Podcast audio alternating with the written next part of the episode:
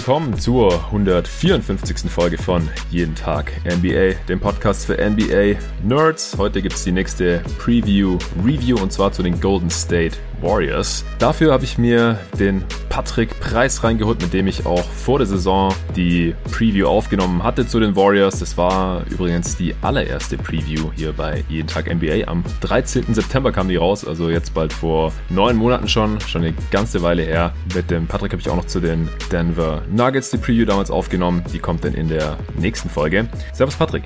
Hi Jonathan weil du jetzt ja auch zum ersten Mal hier bei Jeden Tag NBA mal wieder am Start bist, seit die NBA pausiert, frage ich dich, wie jeden Gast, wie geht's dir aktuell mit der Corona-Krise. Die ganzen Beschränkungen werden ja nach und nach gelockert. Also bei uns im Alltag ist jetzt wahrscheinlich nicht mehr so einschneidend, wie als ich mit den ersten Gästen hier vor zwei Monaten bald gesprochen habe.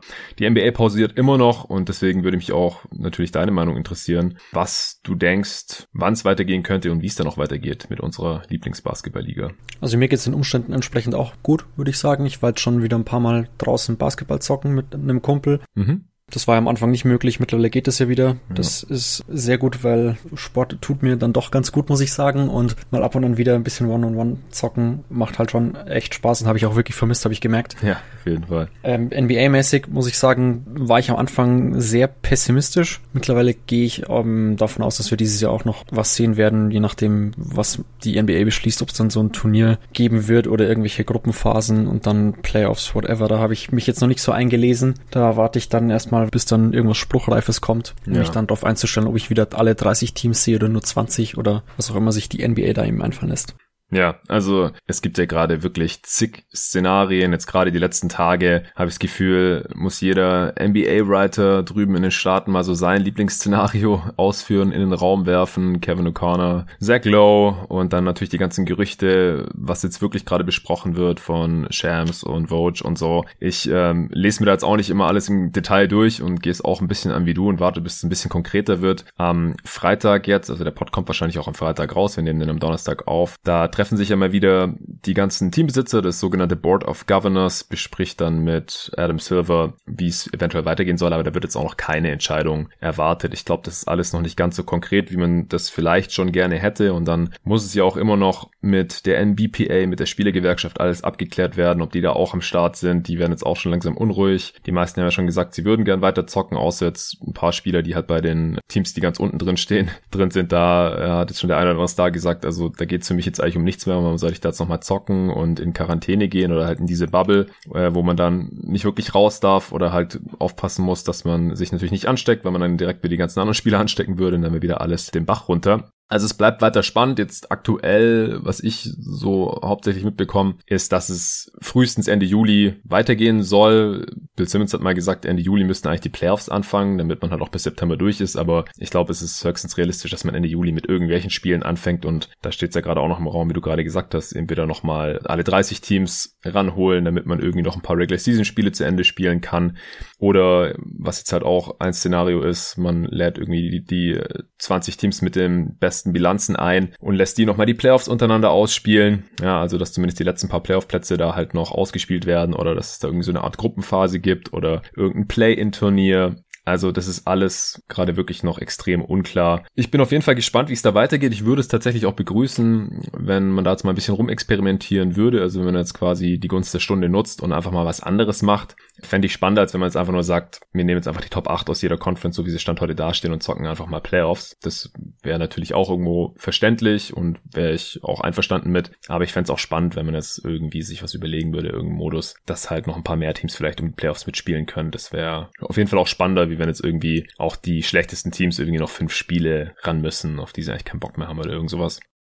Ich würde sagen, dann äh, können wir auch direkt zu den Golden State Warriors kommen. Wir haben uns die Preview natürlich beide nochmal angehört und wir gehen jetzt der Reihe nach durch, wo wir falsch lagen, wo wir vielleicht auch richtig lagen oder wer wo richtig lag und wer wo falsch lag. Äh, das ist vor allem jetzt hier bei den Warriors interessant dieses Mal. Wir sprechen nochmal kurz die Off-Season-Note, ob wir das immer noch so sehen würden und dann natürlich auch, inwiefern wir daneben oder richtig lagen, was die Prognose für diese Saison angeht. Bei den Warriors kann man, denke ich mal, vorweg sagen, es ist der absolute Worst Case eingetroffen. Wie hast du dich denn gefühlt, als du die Preview jetzt nochmal angehört hast, die wir da Mitte September aufgenommen hatten? Ja, schon ziemlich mies, muss ich sagen. Also das war, das war jetzt nicht meine Sternstunde, was äh, Projections angeht. Auch wenn man jetzt davon ausgeht, dass es der Worst Case war mit der Curry-Verletzung und mit äh, Draymond Green, der auf 50 Prozent spielt und auch nur in 40 Spielen oder so. Trotzdem war man ja auch, als man in den paar Spielen in Anführungszeichen fit war, jetzt nicht wirklich überzeugend. Ja. Von dem her hat mich das Ganze jetzt nicht so überzeugt, als ich mir das nochmal angehört habe. Ja, tut mir fast ein bisschen leid, dass ich dich hier jetzt nochmal mit den ganzen Aussagen von dir da konfrontieren muss. Und ich will jetzt auch nicht zu sehr drauf rumreiten, aber so einen kleinen Victory Lab müsst mir schon gönnen, weil ich, ich habe echt oft mit dem Kopf genickt, als ich die Preview angehört habe, weil ich ich habe dir schon relativ viel widersprochen, weil du warst ziemlich optimistisch unterwegs, bist ja auch ein bisschen Warriors-Fan, will ich dir auch nicht verübeln, aber ich habe halt schon oft ein bisschen Kontra gegeben und habe halt gesagt, ja, ich glaube nicht, dass Clay früh zurückkommt, vielleicht kommt er gar nicht zurück und dann wird's schwer, wenn äh, D-Low äh, ohne Curry auf dem Feld ist, dann kann ich mir nicht vorstellen, dass das was wird. Mal gucken, ob Green dieses Mal Bock hat. Wenn Green oder Curry sich verletzen, dann geht alles komplett den Bach runter ja, einiges davon ist auf jeden Fall eingetreten. Da gehen wir dann gleich noch im Detail drauf ein. Ich hau jetzt erstmal nochmal die Fundamentals raus für die Warriors. Die haben Stand 11.3. natürlich nach wie vor nur 15 Mal gewonnen und 50 Mal verloren. Das ist die schlechteste Bilanz der gesamten Liga. Das äh, hatte selbst ich so nicht kommen sehen. Also die Warriors haben hier schon nochmal deutlich das unterboten, was selbst ich im Worst Case angenommen hatte wahrscheinlich. Ja, 15. am besten natürlich auch weit weg von jeglichen Playoff-Hoffnungen und das eigentlich auch schon die gesamte Saison über. Offensivrating nicht mal 105 geknackt, das ist das schlechteste der Liga. Defensivrating Platz 27, auch nicht viel besser. Das ist dann auch das deutlich schlechteste Netrating der gesamten Liga. Da ist man fast minus 10 und das ist, wo sich halt so Jahr für Jahr die schlechtesten Teams der Liga so rumtreiben dieses Netrating von minus 9,6, wenn man das jetzt hochrechnet auf die 82 Spiele, dann wären das knapp 19 Siege gewesen. Wenn man auf die Projection von 538 schaut, nach deren Statistikmodell, dann wären es 22 Siege gewesen, also nochmal ein paar mehr. Nach dem Trade für Wiggins hat man ja tatsächlich auch nochmal noch ein paar Siege geholt. Also wer weiß, vielleicht hätten sie die 20 noch irgendwie geknackt. Wir werden es höchstwahrscheinlich nie erfahren. Aber es kam ja schon auch ein paar Sachen, die man so nicht unbedingt erwarten konnte, selbst im, im Worst Case. Also Curry war vier Monate draußen, er hat sich nach vier Spielen direkt verletzt, auch wenn es mit ihm davor schon mies lief, es waren nur vier Spiele, muss man jetzt vielleicht nicht unbedingt davon ausgehen, dass die ganze Zeit genauso mies weitergelaufen wäre, wenn er gespielt hätte, wenn er mehr gespielt hätte. Äh, Green hat nur 43 Spiele gemacht, hast du gerade auch schon erwähnt, Clay Thompson letztendlich gar keins, kam nie zurück, weiß auch nicht, ob er noch zurückgekommen wäre, also ich denke es eher nicht. Und dann wurde D'Angelo Russell auch noch getradet, da haben wir uns auch ein Pod drüber unterhalten, dass es eine Möglichkeit ist, aber naja, die Auswirkungen davon konnten wir jetzt natürlich auch nicht kommen sehen. Und dann wurden ja auch noch ein paar der wenigstens brauchbaren Rollenspieler verscherbelt zur Trade Deadline gegen irgendwelchen Gegenwert, einfach weil man da dann doch eben total den Stöpsel gezogen hat. Glenn Robinson wurde getradet, äh, Alec Burks, Willie Colley Stein. Ja, von daher, alles kam dann doch ein bisschen anders, als wir das erwartet hatten. Wir schauen uns jetzt trotzdem nochmal im Detail an, wo wir daneben lagen und wieso es eben doch nochmal anders kam oder noch schlimmer kam, als ich das erwartet hatte und halt leider nicht annähernd so gut wurde, wie du es dir noch erhofft hattest im September. Was äh, würdest du sagen, ist das erste, wo du daneben lagst? Ähm, also ich habe angesprochen, dass ich Pascal keine 24 Minuten zutraue. Mhm. Beziehungsweise wir haben darüber gesprochen, dass die Athletic ihn für 24 Minuten projected hat und wir waren uns dann eigentlich beide einig, dass es für einen Rookie vermutlich zu viel ist, mhm. auch wenn wir ihn als vierten Big gesehen haben. Ähm, ich denke, dass man hier vermutlich fast schon zum Rookie greifen wird zu Eric Pascal, mhm. den man gedraftet hat in dieser Draft. Der ist mit 22 auch schon etwas älter und könnte eventuell schon sofortigen Impact bringen. Also muss man mal vorsichtig sein, wie positiv das Ganze dann ist. Mhm. Aber er ist zumindest jetzt ein Spieler, den man da scheinbar im Camp der Warriors schon zutraut, ein paar Minuten zu sehen. Also ob es jetzt so wie von The Athletic mal projected wurde, 24 Minuten sind. Ich bezweifle es. Ähm, am Ende hat er dann fast 28 Minuten pro Spiel gemacht, natürlich auch, weil Green viel draußen war, weil man Willie Colley Stein dann doch wieder abgegeben hat, etc. Also man hat halt dann auch einfach nach den Verletzungen oder nach der Verletzung von Curry einfach so viel rumprobiert und das hat man dann halt gemerkt, indem die Rookies deutlich mehr Minuten bekommen haben, als ich ihnen zugetraut hatte. Ja, also das war eine Befürchtung von dir, da lagst du gar nicht so falsch, dass die Rookies wahrscheinlich mehr spielen, als man das bei den Warriors die letzten Jahre gewohnt war, vor allem wenn es halt irgendwie schlechter läuft. Also ich hoffe, dass die Rookies mehr Minuten bekommen, als sie vielleicht bekommen sollten, wenn man viele Spiele gewinnen will. Einfach weil ich nicht genau weiß, ob dieses Jahr wirklich so viel drin ist für die Warriors und wenn man schon dabei ist, kann man auch ein paar Rookies entwickeln. Aber hm. ja, bei den äh, Big Man-Minuten oder Minuten da im Frontcourt, da lagen wir auf jeden Fall ein bisschen daneben. Das hängt ja alles so ein bisschen miteinander zusammen. Also du hattest Eric Pascal in der Rotation gesehen als, als vierten Big, hast du ja gerade schon gesagt. Gleichzeitig hattest du aber halt auch Draymond Green zum Beispiel äh, 34 Minuten oder so im Schnitt zugetraut da habe ich dann wiederum gesagt, ich glaube jetzt nicht, dass der jetzt in, in seinem Alter auf einmal so viel mehr Minuten spielt als in der Vorsaison und äh, letztendlich hat er ja jetzt auch weniger gespielt, nur 28 Minuten pro Spiel. Da ging dann halt natürlich einige Minuten an äh, Eric Pascal. Also dass die beiden im Endeffekt gleich viele Minuten pro Spiel spielen würden, das hätte ich halt vor der Saison auch nicht gedacht. Pascal hat ja seine Zeit auch sehr gut genutzt. Ich habe ihn im Pod auch einige Male erwähnt, wenn es um Awards ging. Also war jetzt nie so wirklich im Rookie of the Year Rennen, eben gegen John Moran keine Chance, aber ich denke im All-Rookie-Team, wenn es dann irgendwann mal noch eins geben wird, ist auf jeden Fall drin mit seinen 14 Punkten pro Spiel, fast 5 Rebounds, 2 Assists, ja und auch relativ effizient eigentlich. 110 Offensivrating, also war ja noch eine der besten Scoring-Optionen bei den Warriors, oder? Ja, vermutlich neben Andrew Wiggins bzw. D'Angelo Russell die einzige Scoring-Option, die man dann noch so wirklich hatte. Ja, ja und das sagt eben schon einiges aus. Wir hatten auch angezweifelt, dass Pascal mehr Minuten als Alfonso McKinney bekommt und McKinney wurde ja sogar noch entlassen vor der Saison. Äh, das haben wir natürlich auch nicht so kommen sehen. Ja, wo lagen wir noch daneben? Also im Großteil lag ich daneben. Ich habe irgendwie das Shooting als interessant bezeichnet. Ich weiß auch nicht mehr genau. Ich habe es mir zweimal angehört, was ich damit genau gemeint habe, weil äh, mit Shooting war gar nichts bei den Warriors los. Also man hatte, ja. äh, ich glaube, die schlechteste oder zweitschlechteste Quote in der Liga. Zweitschlechteste, ja. 33 Prozent äh, hat die viertwenigsten Versuche genommen und äh, die sechstwenigsten und auch nur die viertwenigsten getroffen. Also ja gut, ich meine, jetzt haben halt auch die ganzen Dreier von Curry gefehlt. Das schlägt ja natürlich schon schwer zu Buche und dass Thompson halt gar nicht gespielt hat und du hast hast halt noch ja. gehofft, dass er irgendwie zum All-Star-Break zurückkommt. Aber ohne die zwei, äh, das hatte ich ja im Pod auch schon befürchtet, war da halt keinerlei Spacing vorhanden. Ansonsten sehe ich da jetzt eigentlich keine Shooter mehr. Also wie gesagt, auf die Rookies würde ich mich da jetzt nicht verlassen wollen.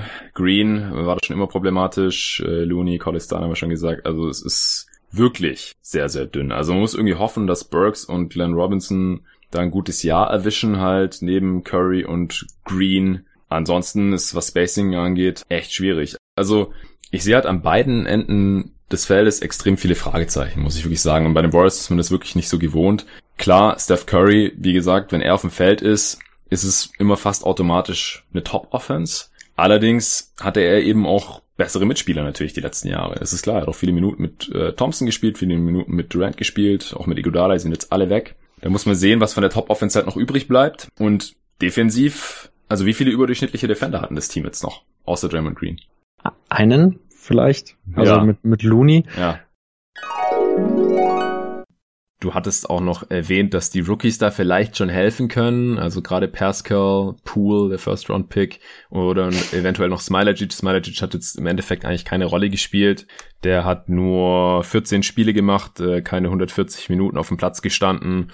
Und Pascal gerade schon gelobt, wenn er eins nicht kann, das ist Dreier schießen. Also der hat äh, keine 29 Prozent geschossen auf 100 Possessions, 3,7 Attempts. Also das ist für heutige Verhältnisse, äh, selbst für den Big, relativ wenig. Poole, der kam zwar als Shooter in die Liga, aber der hat noch schlechter getroffen. Keine 28 Prozent getroffen. Hat zwar 10 auf 100 Possessions genommen, also der hat sie durchaus gern fliegen lassen, hat das grüne Licht gehabt, aber die Quote katastrophal allgemein. Jordan Poole ganz miese, Rookie-Saison 91er Offensivrating. Der ist zuerst 20 und vielleicht findet er seinen Wurf ja noch 33 Prozent aus dem Feld, Alter. Ähm, da muss auf jeden Fall noch was kommen, weil defensiv ist bei ihm jetzt auch nicht so viel los. Wenn, wenn sein Wurf nicht fällt, dann äh, ja gar nichts. Ja, hat er da keinen Wert eigentlich in dieser Liga.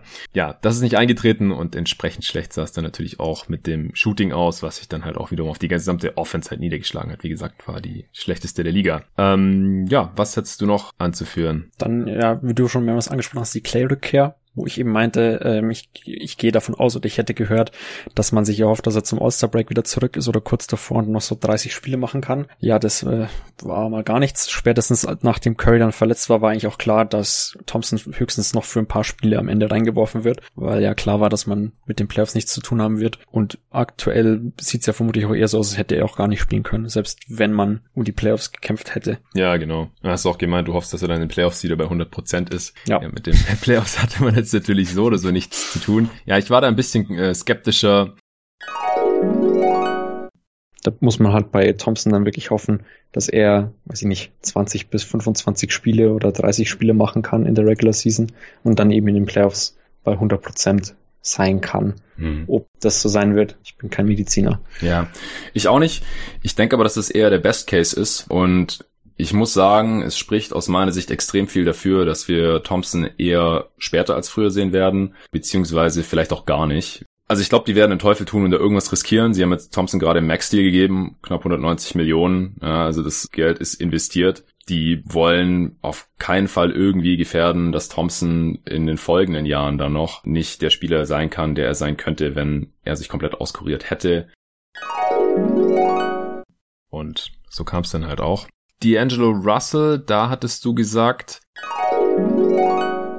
ich denke jetzt aber nicht, dass man ihn einfach abgibt, um ihm loszuwerden, sondern dass man anstelle der Warriors da schon auf irgendein passendes Angebot hofft, wo eben, ja, wie du schon gesagt hast, irgendwelche Wings dabei sind, denen man eben ja 25 Minuten plus geben kann, die dann eben auch wirklich der Rotation der Warriors langfristig helfen können. Trifft es jetzt aus deiner Sicht zu nach dem Trade für Andrew Wiggins? Ja, ich bin ein bisschen zwiegespalten. Ich, also ich bin kein großer Wiggins-Fan. Ich mag die Anlagen, die er hat, total gerne. Aber ich glaube, außer Anlagen kann man da auch nicht viel loben, was er in den letzten Jahren teilweise so auf den Platz gebracht hat. Mm, die Hoffnung ist natürlich, dass er quasi so, ja, die Rolle ausfüllt, die halt Barnes ausgefüllt hat. Einfach so ein vierter, fünfter äh, Spieler im Team, der ab und an ein paar Würfe nimmt, paar offene, offensiv zumindest und halt defensiv zumindest brauchbar verteidigen kann. Dass man dafür dann einen, im Endeffekt einen Max-Contract halt zahlt, ist bitter. Und die Frage ist halt jetzt, ob man ihn vielleicht auch direkt irgendwie gewinnbringend loswerden kann. Man hat ja noch einen First Rounder dazu bekommen von den Timberwolves, dann macht den ganzen Trade für mich wieder ein bisschen besser, mhm. weil man eben jetzt quasi den First Rounder mit Durant abgegeben hat, um Russell zu bekommen und jetzt eben wieder einen zurückbekommen hat, um Russell abzugeben. Und je nachdem, wie gut die Wolves nächste Saison sind, könnte das ja auch ein attraktiver First Rounder sein. Ja. Von dem her finde ich den Trade an sich gut. Die Frage ist halt, ob Wiggins wirklich langfristig bei den Warriors eine Rolle ausfüllen kann. Ja, das ist halt das Ding. Also da bin ich auch eher skeptisch. Ich halte es jetzt nicht für ausgeschlossen. Viele Spieler nach einem Tapetenwechsel, die bringst dann auf einmal doch oder gerade wenn die halt in eine gute Organisation kommen und das sind die Warriors ja zweifelsfrei, auch wenn jetzt die Saison natürlich mies war und äh, ich halt viel von Steve Kerr und neben Curry und Clay Thompson hat man natürlich auch viel Platz und dann ist da vieles einfacher, er müsste einfach auch anders spielen, als er es bisher getan hat und halt auch anders als jetzt diese Saison in zwölf Spielen bei den Warriors, weil seine Rolle würde dann halt schon eher Richtung Harrison Barnes gehen, wie du es ja gerade auch schon gesagt hast. Ich halte es nicht für ausgeschlossen, aber wenn er dann wie Harrison Barnes spielt, und das habe ich halt auch in dem Pod direkt nach dem Trade gesagt, dann ist er ja trotzdem maßlos überbezahlt bezahlt mit seinen nächste Saison fast 30 Millionen Dollar. Ja, also und danach 31,5 und 33,6. Und das ist dann halt immer noch viel zu teuer. Deswegen bezweifle ich auch, dass sie ihn irgendwie weiter traden können. Die Wolves mussten ja jetzt sogar äh, noch diese Picks drauflegen, also ein First und ein Second Rounder. Und deswegen bin ich jetzt nicht so überzeugt davon, wie wenn sie jetzt den Trade durchgezogen hätten, den wir ja auch im, im Pod besprochen hatten. Also es hat jetzt niemanden überrascht, dass sie D'Angelo Russell getradet haben. Also dich vielleicht ein bisschen, weil du gesagt hast, du kannst dir nicht vorstellen, dass sie ihn während der Saison traden oder rechnest, wenn dann erst in der Offseason damit. Und ich denke, am wahrscheinlichsten ist, dass, dass Russell die Saison bei den Warriors beendet und eventuell dann danach getradet wird. Äh, in deinem Artikel hattest du ja auch den GM der Warriors zitiert, dass die Warriors Russell erstmal nicht shoppen werden oder sowas, aber ganz ehrlich, was soll er auch sagen in der Situation? Ja, wir haben ihn per Suntrade geholt, weil wir ihn sofort weiter traden wollen. Natürlich nicht. Also man darf dran erinnern, ja, Daryl Morey zum Beispiel hat auch in diesem Sommer noch gesagt, Chris Paul wird auf keinen Fall getradet und jetzt guck mal, wo Chris Paul mittlerweile ist, nicht mehr in Houston. Oh Wunder. Also da würde ich nicht allzu viel drauf geben. Ich denke auch beim richtigen Angebot könnten die Warriors dann da den Abzug drücken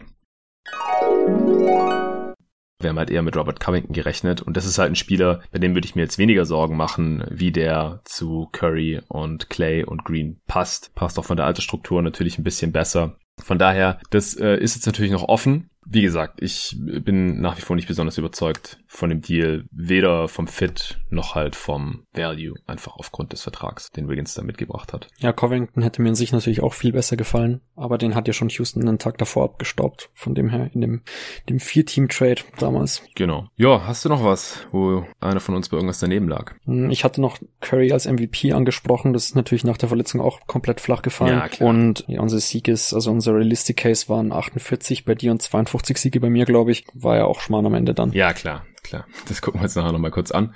Bei ein paar Sachen äh, lagen wir trotzdem noch richtig. Also, wie gesagt, dass die Rookies viele Minuten sehen, dass Pascal in der Rotation ist, das hast du schon gerochen. Ansonsten bin ich relativ hart dagegen gegangen, dass man mit D'Angelo Russell irgendwie eine überdurchschnittliche Offense aufs Parkett zaubern kann. Das hattest du dir noch erhofft, dass er dann halt irgendwie äh, mit Curry gestärkert werden kann und dann mit der Bank irgendwie die Warriors über Wasser halten kann. Aber Russell hat halt noch nie in seinem Leben eine überdurchschnittliche Offense angeführt. Also noch nie in seiner NBA-Karriere, sagen wir so, in den ersten vier Jahren in der Liga. Und ich weiß jetzt nicht, wieso das gerade mit der, mit der Warriors Bank dann hinbekommen sollte. Klar, wenn er mit Curry spielt, bei dem ist es so ähnlich wie mit Durant, wenn der auf dem Feld ist, ist es auch immer eine Top-Offense der Liga. Da mache ich mir auch keine Sorgen. Aber sobald Russell halt alleine da das Zepter schwingen soll, bin ich halt nicht mehr so überzeugt. Vor allem nicht, wenn die Mitspieler dann Willie Colley Stein, Eric Pascal und, weiß nicht, Alec Burks und Glenn Robinson heißen oder so. denke bloß, dass äh, er es hinkriegen sollte, das Bankline-Up halbwegs kompetent anzuleiten. Ja, das stelle ich halt noch in Frage, ehrlich gesagt. Im Endeffekt hat er jetzt selbst in diesem miesen Warriors-Team die Offense der Warriors nur um 0,4 Punkte besser gemacht, äh, laut Clean the Glass on-off. Und wie gesagt, die Warriors sind die schlechteste Offense der gesamten Liga und insgesamt war sogar ein Minus in seiner Zeit bei den Warriors. Also die Warriors waren mit Russell minus 1,4 schlechter, als wenn Russell nicht gespielt hat. Und das überrascht mich jetzt nicht besonders und mich überrascht daher auch nicht, dass sie ihn halt schon getradet haben. Also wie würdest du das jetzt eigentlich werten, dass sie Russell schon getradet haben? Glaubst du, sie hatten da jetzt schon genug gesehen äh, obwohl er halt nur diese paar Spiele mit Curry gemacht hat, kein einziges mit Clay Thompson? Oder denkst du, dass sie jetzt hier halt diese Chance nicht ausschlagen wollten und, und halt unbedingt lieber Wiggins haben wollten? Also denkst du, das ist eher ein Trade für Wiggins gewesen oder dass sie halt jetzt echt nicht? Ich glaube, es ist ein Trade gegen Russell. Ja, den Eindruck habe ich irgendwie auch. Das, das einzig Positive bei ihm war, dass er fast 15 Dreier auf 100 Possessions genommen hat und die auch ordentlich getroffen hat mit 37,4 Prozent und ansonsten habe ich nichts von ihm gesehen, was mir großartig gefallen hat. Ja. Also auch konzeptionell konnte ich ihn mir eigentlich letztes Jahr schon nicht so wahnsinnig toll mit Curry und Thompson vorstellen. Da war dann noch so die Hoffnung, dass er quasi die Bank eben in Anführungszeichen anführen kann da dann eben vielleicht ein bisschen Entlastung bringt in den Minuten ohne Curry. Aber ich glaube, da war dann schon relativ schnell klar, dass das einfach nichts wird und dass sein Skillset und auch seine ganze Art irgendwie nicht passt. Ich glaube auch, man hat mehrmals Berichte gehört, dass Draymond Green total mit ihm verzweifelt, weil er defensiv einfach, also ich glaube, einer der schlechtesten Verteidiger der Liga halt ist. Und da hat scheinbar gar nichts geklappt, weder on-court noch off-court so richtig. Von dem her ähm, kann ich das auch verstehen, dass man sich von ihm getrennt hat. Und Wiggins ist zwar jetzt auch nicht besonders meiner Meinung nach, also nichts, was man unbedingt, den man unbedingt im Team haben möchte. Ähm, aber der passt halt irgendwie konzeptionell zumindest als Wing, als Ergänzungsspieler irgendwie rein und ich glaube, da passt Russell in der Rolle halt auch gar nicht rein. Ja, also ich denke auch immerhin im Best Case jeweils ist Wiggins immer noch der passendere Spieler als Russell, weil er hat weiterhin die Anlagen, auch defensiv dann da kein Minus zu sein. Das äh, daran glaube ich bei D'Lo einfach nicht mehr. Und offensiv hat Russell ohne Ball halt bisher auch noch nicht so wirklich funktioniert in der NBA. Wiggins bisher auch nicht, aber wie gesagt, bei ihm kann ich mir das eher noch vorstellen, dass er halt in so einer Harrison Barnes Rolle dann ist und bei Russell halt nicht. Ich habe noch ein paar Sachen rausgeschrieben, wo ich mich da bestätigt gefühlt habe und mit dem Kopf genickt habe, als ich es nochmal angehört habe. Auch, dass es mit Curry auf dem Feld schwerer wird für ihn, das hat man ja auch die ersten Spiele gesehen. Wie gesagt, ich glaube jetzt nicht, dass es die gesamte Saison so weitergelaufen wäre, aber es macht halt einen Unterschied, ob man neben äh, Kevin Durant und auch Andre Godala und Clay Thompson aufläuft als ein Steph Curry äh, oder ob dann halt da ein Haufen G-Liga und irgendwelche Borderline-NBA-Spieler um einen herumstehen. Ähm, was würdest du sagen, wieso hat es in den ersten Spielen selbst mit Curry nicht so richtig funktioniert? Wie siehst du das Ganze, auch wenn es nur eine kleine Sample Size war? Ja, also ich würde erstmal sagen, die Sample Size würde ich jetzt nicht überbewerten wollen, auch wenn das vorhin vielleicht ein bisschen so klang. Also ich habe die Spiele auch damals alle gesehen. Da fand ich das Spiel gegen die Pelicans war damals halt recht interessant. Da sah man richtig gut aus und ansonsten sah man in jedem Spiel richtig schlecht aus. Mhm. Hatte aber halt auch gleich mit den Clippers, den Thunder und den Suns damals noch in Bestform relativ ordentliche Gegner, würde ich zumindest sagen. Und ich glaube halt einfach, dass man so eine Akklimatisierungsphase mit Russell gemerkt hat. Also Curry und Russell zusammen hat nicht gut funktioniert. Green war da auch nicht so fit, wie man sich das mhm. vielleicht erhofft hatte. Und generell sah das einfach super unrund aus, was das Team da halt gezeigt hat. Also da waren die ganzen neuen Spieler noch nicht in ihren Rollen drin. Und das sah dann hinterher zumindest so teilweise schöner aus, in Anführungszeichen. Also man hat natürlich auch 50 Spiele verloren, aber zumindest hat man da dann ungefähr gemerkt, was das Team versucht zu machen. Das haben in den ersten fünf Spielen irgendwie noch nicht so rüber. Ja, ich hatte auch gesagt, wenn Curry sich verletzt, dann bricht die Offense natürlich komplett ein. Keine Creation abseits von Curry und Russell. Also wenn sich einer von den beiden verletzt, dann haben die Warriors gleich ein riesiges Problem. Also klar, wenn Curry sich verletzt, sowieso, ist klar. Dann bricht die Offense wahrscheinlich komplett zusammen. Wenn sich Green verletzt, dann bricht die Defense komplett zusammen. Das darf natürlich auf keinen Fall passieren. Aber die können ja auch beide nicht durchspielen. Deswegen, ich sehe es schon irgendwie ziemlich kritisch.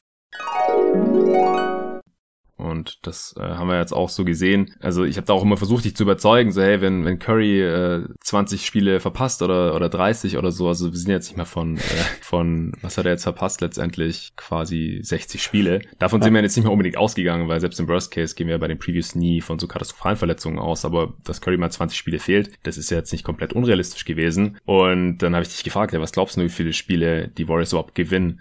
Von, von 20, gesagt. die Curry nicht spielt, du hast gesagt zwei, ich habe gesagt, okay, ich würde jetzt wenigstens mal auf fünf tippen. Ich habe mal geschaut, von den ersten 20 Spielen, die Curry verpasst hat, weißt du, wie viele man gewonnen hat? Drei, oder? Vier. Ah, ja. Nah dran. Ja, ich bin ein bisschen näher dran.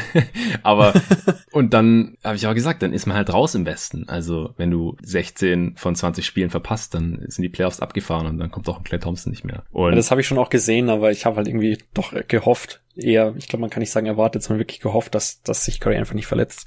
Ja, aber auch, wie gesagt, auch wenn er sich verletzt oder wenn Green sich verletzt, so ich habe dann diese Analogie zu den Spurs von 96, 97 noch ausgegraben vor der Tim Duncan. Draft. In die andere Richtung kann es aus meiner Sicht aber auch gehen. Die älteren Hörer werden sich vielleicht noch erinnern an die San Antonio Spurs vor der Tim Duncan Draft 96, 97. Sie waren eigentlich auch immer ein gutes Team gewesen. Dann war der beste Spieler mit David Robinson verletzt und das hat das Team dann eben als Übergangsjahr ausgenutzt, um es mal so auszudrücken, hat äh, dann auch andere gute Spieler eher geschont und so. Und so hat man dann halt den ersten Pick bekommen und konnte um Tim Duncan dann retoolen und wieder sofort einen Contender aufbauen. Und wenn jetzt Draymond oder Curry irgendwie ein bisschen verletzt sind, sodass man sagt, da wird die Saison eh nichts mehr, Playoffs könnten auch knapp werden. Da könnten die Saison einfach komplett abschreiben, aus meiner Sicht, und gucken, dass sie dann noch einen relativ guten Draft-Pick bekommen. Die Rookies bekommen viel mehr Spielzeit, als sie sonst würden und so. Und äh, dann könnte ich mir schon auch vorstellen, dass die Warriors überhaupt nichts mit den Playoffs zu tun haben könnten in so einem Szenario. Und so eine krasse Diskrepanz sehe ich eigentlich sonst bei keinem Team in der Liga, glaube ich.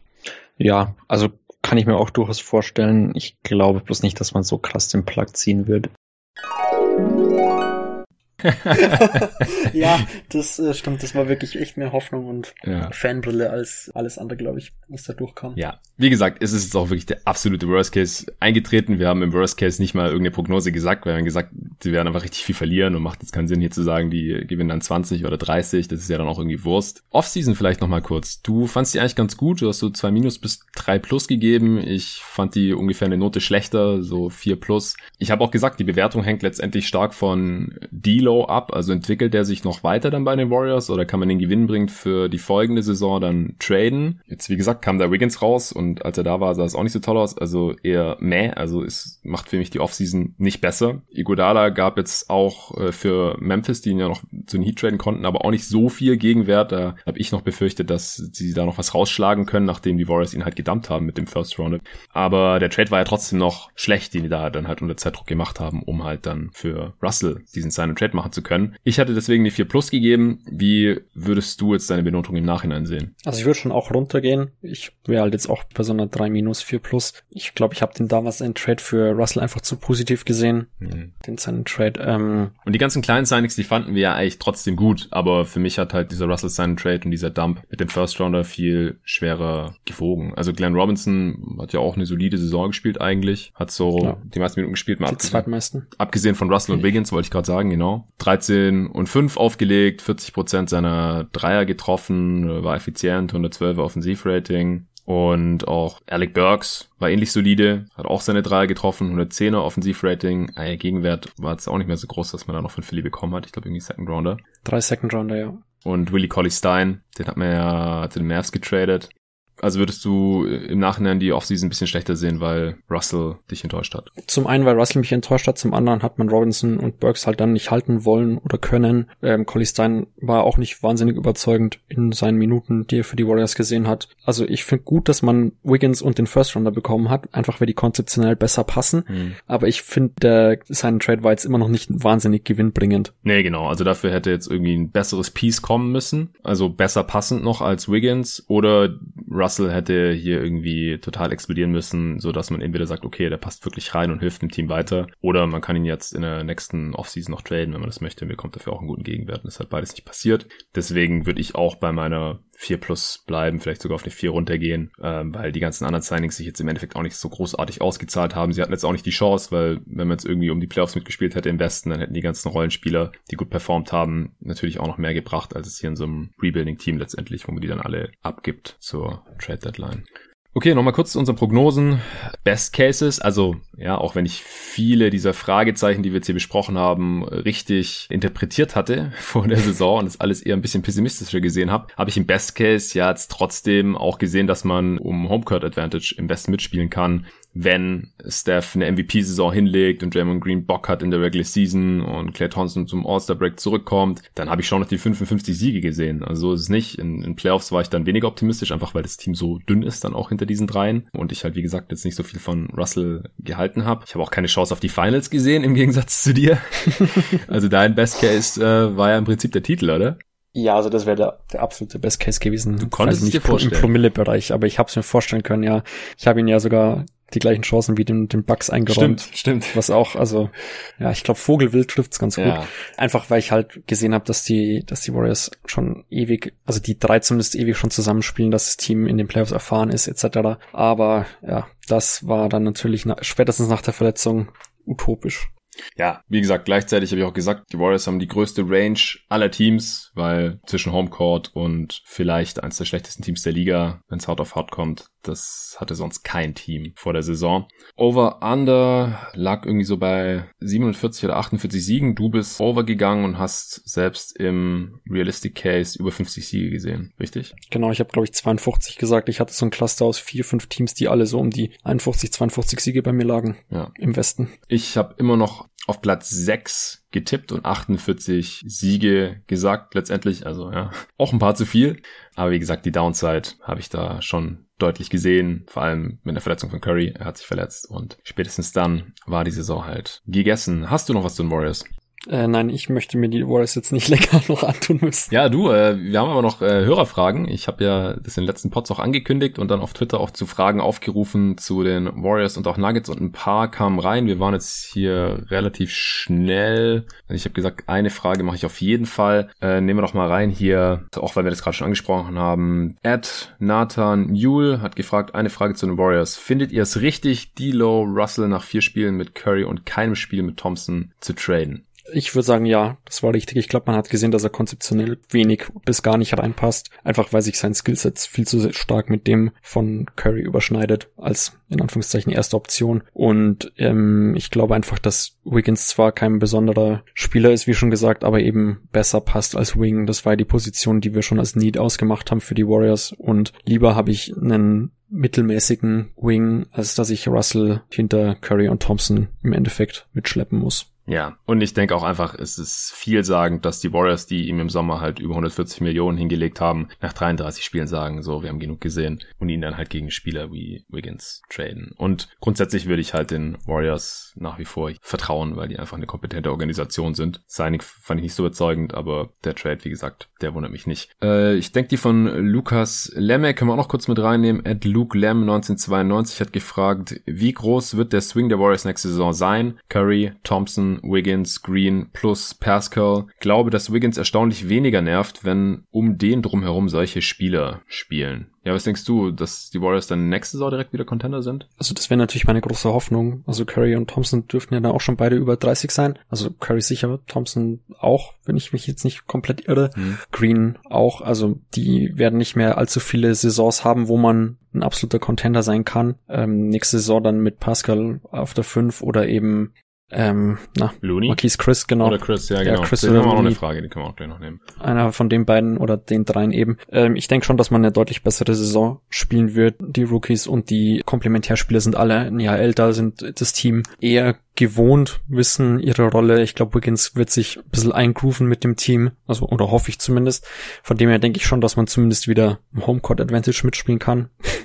Ähm, Ja. Und diesmal auch wirklich im Homecourt Advantage Ja, ich mitspielen wollte kann. auch gerade sagen, also ich glaube, dass unsere Prognosen für diese Saison dann nächste Saison wahrscheinlich sehr viel besser hinkommen werden. Aber man muss halt auch schauen, ja, wie wird der Kader dann noch ausgefüllt in der Offseason. Ähm, aber der Kern, den finde ich jetzt auch schon mal überzeugender als noch in dieser Saison, einfach auch, weil Thompson dann höchstwahrscheinlich wieder fit ist. Curry hoffentlich sich kein Handgelenk bricht und Green vielleicht auch mal wieder Bock hat. Und ja, Wiggins haben wir jetzt ja auch schon besprochen, der passt wahrscheinlich konzeptionell auf jeden Fall mal besser als Russell. So, Malte Arndt, ehemaliger Kollege von GoToGuys übrigens aus den Anfangstagen. Ed Rasendrescher heißt er auf Twitter. Der hat gefragt, wie schätzt ihr die Rolle von Marquise Chris ein? War ja bislang eher ein Headcase, aber für mich eine der positiven Überraschungen bei den Warriors. Jetzt sehen sie ihn laut Medien als wichtigen Baustein kommende Saison. Passt sein Skillset zu Curry, Clay, Wiggins, Green? Ich denke, prinzipiell passt sein Skillset schon. Also er ist zwar kein Shooter, auch nicht aus der Ecke, wie du ja mal in mehreren Previews, glaube ich, über die Jahre angesprochen hattest, Mhm. aber er ist halt als Rollman einfach gut und kann am Ring jeden Lob finishen. Im Endeffekt ist halt ein super Athlet. Von dem her finde ich ihn da schon ganz überzeugend. Ja, spielt auch in der Defense nicht mehr ganz so dumm, fault weniger, ist immer noch extrem athletisch und zum ersten Mal in seiner Karriere auch endlich mal effizient. Also der hat sich wirklich stark entwickelt hier bei den Warriors unter Steve Kerr. Kann man jetzt wirklich nicht sagen. War sogar ein bisschen eine Fantasy-Option, teilweise je nachdem, wie tief die Ligen waren, in denen man da gezockt hat. Der hat neun, sechs und zwei aufgelegt und über einen Block pro Spiel, ja, Dreier, 20 Prozent. Die hat er tatsächlich schon mal besser getroffen gehabt. In Phoenix hat er jetzt auch bei den Warriors fast keine mehr genommen, was aber halt auch besser ist, wenn man sie nicht trifft. 117 Offensivrating. Nee, also vom, vom Skillset, es gab schon einen Grund, wieso der so hoch gedraftet wurde mal und als Rollman mit der Athletik, wenn man dann halt auch mal die richtigen Entscheidungen trifft und hinten ein bisschen den Ring beschützen, ist auch einigermaßen mobil, dann kann ich mir schon vorstellen, dass er auf jeden Fall halt irgendwie sowas wie der dritte, vierte Big in der Rotation sein kann. Äh, Starter sehe ich jetzt bei einem Contender nach wie vor aber nicht. Also da müsste noch einiges passieren, aber selbst ein Javel McGee hat zwei Titel geholt bei den Warriors und in der Rolle könnte ich auch mal Chris mir vorstellen. Dann würde ich sagen, äh, reicht es jetzt auch, haben sogar drei Fragen gemacht. Danke dir, Patrick, dass du dich hier heute in den Pod reingetraut hast. Trotz allem, das äh, spricht auf jeden Fall für dich. Gerne. Und wie gesagt, wir machen dann auch noch die Review zu den Denver Nuggets und da können wir schon mal wegnehmen. Da äh, lagst du auf jeden Fall sehr viel richtiger. Ja, wenn äh, ihr Fragen habt zu den Teams, die noch ausstehen, zu den paar, wenn ihr aufgepasst habt, wenn ihr aufmerksame Hörer seid, dann wisst ihr welche, dann könnt ihr mir die einfach schicken. Jeden Tag NBA at gmail.com oder über die sozialen Medien. Auf Twitter werde ich da dann auch jeweils vor der Aufnahme nochmal einen Aufruf starten. Es kam jetzt auch schon eine Frage zu den Mavs rein zum Beispiel. Die sammle ich dann schon mal. Und auf Twitter könnt ihr dem Patrick natürlich auch folgen, wenn ihr das noch nicht tut und ihr da unterwegs seid, unter patrick-preis. Genau. Top. Vielen Dank dafür und bis zum nächsten Mal.